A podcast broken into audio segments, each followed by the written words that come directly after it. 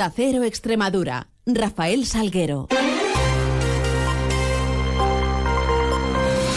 Muy buenos días, son las 7 y 20 de la mañana y tenemos 10 eh, minutos por delante para contar noticias eh, de Extremadura en este martes 30 de enero, en donde comenzará a amanecer en la región a partir de las 8 y 34 minutos, ocultará el sol sobre las 6 y 42 de esta tarde-noche. Miramos a los cielos que nos acompañan y lo hacemos con la ayuda de la Agencia Estatal de Meteorología. Javier Andrés, buenos días. Buenos días, hoy en Extremadura seguimos con tiempo estable y seco. Hoy las temperaturas se mantienen sin cambios. Se espera hoy una máxima de 19 grados en Badajoz y Mérida, 17 en Cáceres. El cielo hoy estará poco nuboso con nubes altas, aunque con brumas y nieblas dispersas, sobre todo en los valles del Tajo y Guadiana. En cuanto al viento, por último, será de componente este, de intensidad floja en general. Es una información de la Agencia Estatal de Meteorología. Y en carreteras precaución a circular por la Nacional 630 a la altura de la estación de Arroyo Malpartido en el kilómetro 551, donde encontraremos un obstáculo fijo. Son las 7.21, continuamos.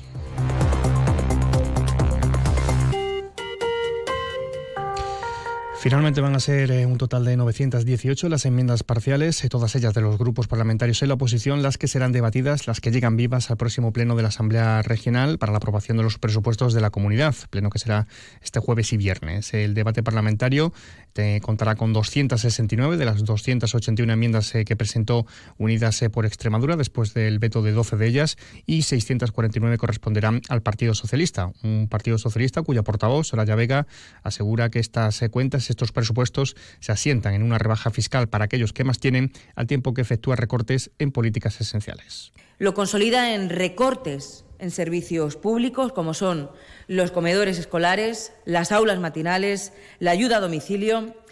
Y, por cierto, este miércoles ya hemos sabido que hay convocada una manifestación de la sanidad pública. Han pasado solo seis meses para que la señora Guardiola saque a la sanidad pública a la calle. Negaba estos recortes el portavoz del PP en Extremadura, José Ángel Sánchez Julia. Crece la sanidad, crece la dependencia, crece la educación, crece el empleo y además se le bajan los impuestos a todos los extremeños, creciendo así en derechos. Por su parte, la portavoz de Unidas por Extremadura, Irene de Miguel, reconoce que no tiene ninguna esperanza en que PP y Vox le aprueben alguna enmienda parcial para el debate de este próximo jueves y viernes. Nosotros hemos presentado enmiendas, obviamente, porque consideramos que, es nuestra labor, que, nos han puesto los extremeños y las extremeñas para hacer oposición constructiva, para ser útil a la ciudadanía y queremos ser la voz de colectivos, de organizaciones, de plataformas, que como digo, por ejemplo, hemos incorporado todas las enmiendas que desde la Plataforma por la Sanidad Pública nos han trasladado. Y en clave educativa, Extremadura, al igual que ya se aplica en otras regiones, va a prohibir el uso del teléfono móvil en las aulas, en recreo y extraescolares, en una norma que se va a extender a colegios e institutos. Será de obligado cumplimiento para infantil y primaria y recogerá excepciones en etapas eh, superiores, eso bachillerato y formación profesional. Una decisión que hoy se va a concretar, la adoptará la Consejería de Educación tras escuchar ayer lunes a la comunidad educativa, a AMPAS, eh, profesores y alumnos y la defenderá mañana miércoles en la conferencia sectorial de educación que se ha convocado por parte de la ministra Pilar Alegría a tal sentido. Por otra parte, en esta página también les contamos que la tasa de abandono escolar en Extremadura es del 10,3%, es más de tres puntos por debajo de la media nacional que se sitúa en el 13 según datos eh, de la encuesta de población activa del eh, Instituto Nacional de Estadística.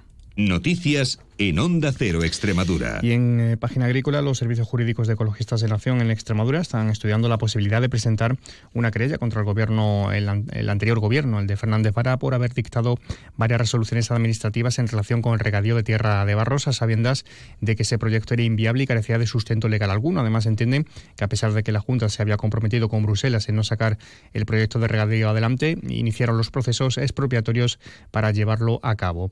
Eh, la portavoz socialista, Soraya Vega, asegura que el consejero de Vox y la presidenta Guardiola mienten en este asunto de Tierra de Barros y remarcan que estarían encantados en una comisión de investigación en donde se desvelarían esas eh, mentiras.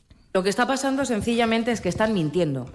Miente el consejero de Vox, lo estamos comprobando además, como un día dice una cosa, al día siguiente dice la contraria o parecido. Estamos viendo además cómo la señora Guardiola calla vergonzosamente con el conflicto y con la inseguridad que está generando el subconsejero, el consejero de la extrema derecha, con respecto a un proyecto tan importante como es el proyecto de regadío de tierra de barros que afecta a 1.200 familias en esta región. están mintiendo. Y si quieren aclarar la situación, desde el grupo, desde el Partido Socialista y desde el Grupo Parlamentario Socialista en la Asamblea de Extremadura estamos esperando que registren la petición de comisión de investigación, cuanto antes. El aludido consejero de Gestión Forestal y Mundo Rural, eh, Ignacio Guero, reafirmaba ayer en una entrevista en la televisión pública extremeña, Canal Extremadura, que la apuesta del Ejecutivo Regional por este proyecto de regadío en Tierra de Barros sigue vigente, pero que están pendientes de ese impacto ambiental que tiene que dar Europa y debe de ser positivo. Mientras tanto, no se actuará. Nosotros no vamos a cometer ninguna ilegalidad. Nosotros vamos a seguir la legalidad, los pasos hay que seguirlos y hasta que no tengamos el informe positivo no podemos hacer nada por dos motivos, por la falta del informe y por la falta de fondos que los tiene retenido Europa. Estamos llamando a Europa, el día 14 estoy en Europa, me reúno con el comisario y esperemos tener una respuesta lo antes posible y esperemos que sea positiva. Una punta de migraciones, eh, informarles eh, que la consejera de Servicios Sociales, Sara García Espada, reclamaba ayer al Gobierno de la Nación coordinación, planificación y financiación para abordar la llegada de los menores migrantes a la región ante lo que considera una situación crítica y un asunto de Estado. Lo decía durante sus declaraciones en el transcurso de la conferencia sectorial de infancia y adolescencia ayer en Madrid. La consejera manifestaba que el Gobierno central ha convertido un albergue con 200 plazas en un centro de acogida para 800 migrantes en una población de 56.000 habitantes como es la capital extremeña como es Mérida. Y en sucesos, un hombre de 56 años fallecía la tarde de ayer tras recibir un golpe eh, por parte de una vaca en la finca La Zarcita de Alconchel, donde pasta una ganadería de toros. se encontraba realizando este hombre labores como veterinario. Los hechos se producían sobre las seis y media de la tarde de ayer y allí se movilizaron distintos recursos sanitarios que no pudieron hacer nada por salvar la vida de este, de este hombre. Por otra parte, informarles que Extremadura ha registrado 24 víctimas de trata sexual y explotación sexual, 5 por trata laboral y 3 por matrimonio forzados, con un total de 40 detenciones en la región durante el periodo comprendido entre el año 2018 y 2022. Así se desprende de los datos del Centro de Inteligencia y Crimen Organizado del Ministerio de Interior, que indican asimismo que las víctimas de trata sexual son mayoritariamente de nacionalidad colombiana. 7 y 27, hacemos eh, una mínima pausa.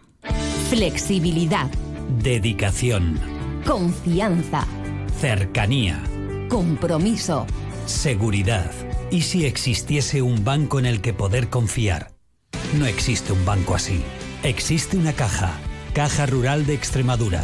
La Caja de Extremadura.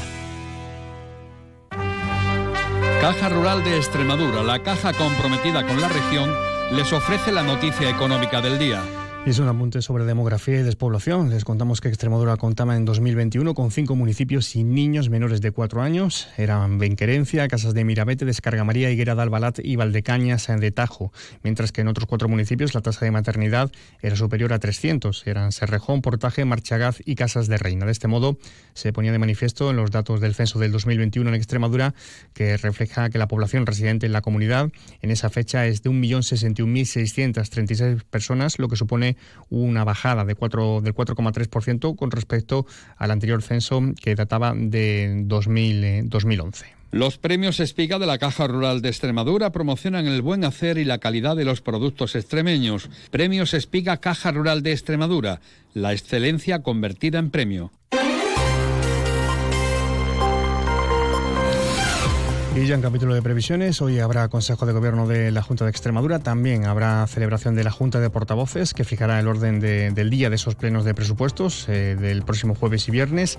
Además también Cáceres va a coger el eh, primer Congreso de Jóvenes Cooperativistas de Extremadura, tomará posesión como nuevo presidente del Consejo Económico y Social de Extremadura, Francisco Rubio, en un acto que tendrá lugar en la Asamblea de Extremadura.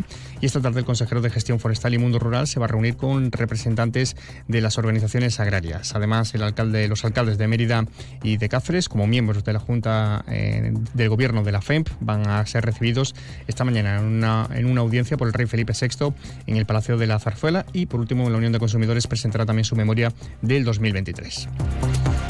Todo ello y mucho más lo contaremos en las distintas citas informativas. 13 minutos boletos, un avance de noticias mediodía, 2 menos 10, toda la información regional. Ahora llegamos a las 7 y media de la mañana con esa cita con la información más cercana a la local, que llegará en primer término a las 7.54 boletos, a las 8 y 20 toda la información de su ciudad. Sigan informados a través de nuestra web y redes sociales y quedan ahora la compañía de más de uno con Carlos Alsina. Pasen un feliz resto del día.